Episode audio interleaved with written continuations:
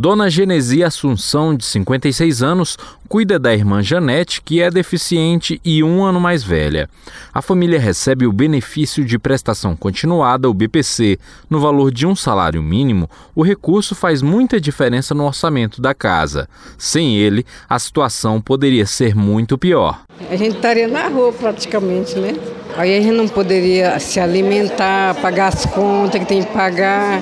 Nesta semana, ela e a irmã foram até o oitavo grupamento do Bombeiro Militar em Ceilândia, no Distrito Federal, e prestaram as informações necessárias para a inclusão no cadastro único do governo federal. O Ministério da Cidadania publicou neste mês uma portaria no Diário Oficial da União que determina novos prazos para o bloqueio e a suspensão do BPC de quem não está no cadastro único. O registro é obrigatório e quem ainda não o fez pode ter o benefício suspenso a partir de junho.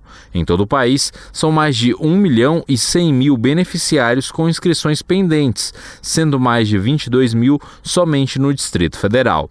Para reduzir esse volume, o governo do DF está utilizando a estrutura de 19 quartéis do Corpo de Bombeiros Militar para inserir idosos e pessoas com deficiência que recebem o BPC no cadastro único. De acordo com o secretário de Desenvolvimento Social do Distrito Federal, Eduardo Zaratz, a ação tem o objetivo de evitar a suspensão dos pagamentos de famílias em vulnerabilidade social. A entrada dos bombeiros nessa atividade, ajudando baixar o cadastro único, tem servido até de motivação para os nossos servidores, mas tem sido fundamental para que esse déficit venha a ser suprido e resolvido o problema de mais de 22 mil famílias de idosos e pessoas com deficiência. Segundo o diretor do Departamento de Benefícios Assistenciais do Ministério da Cidadania, André Veras, é de extrema importância que as gestões municipais, estaduais e do Distrito Federal encontrem possibilidades para a inclusão dos beneficiários do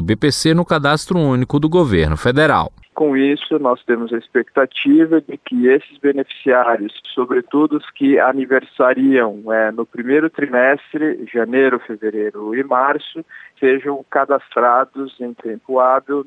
É mais um mecanismo, é mais uma possibilidade para que o beneficiário vá até a gestão e faça a inscrição e não tenha nenhuma repercussão no seu benefício. Para se inscrever, os beneficiários devem procurar os Centros de Referência da Assistência Social, os CRAS, ou a Secretaria de Assistência Social do município com documento como CPF, identidade e comprovante de residência. A inscrição também pode ser feita pelo responsável familiar, contanto que leve os documentos de todas as pessoas que moram com o beneficiário. Reportagem André Luiz Gomes.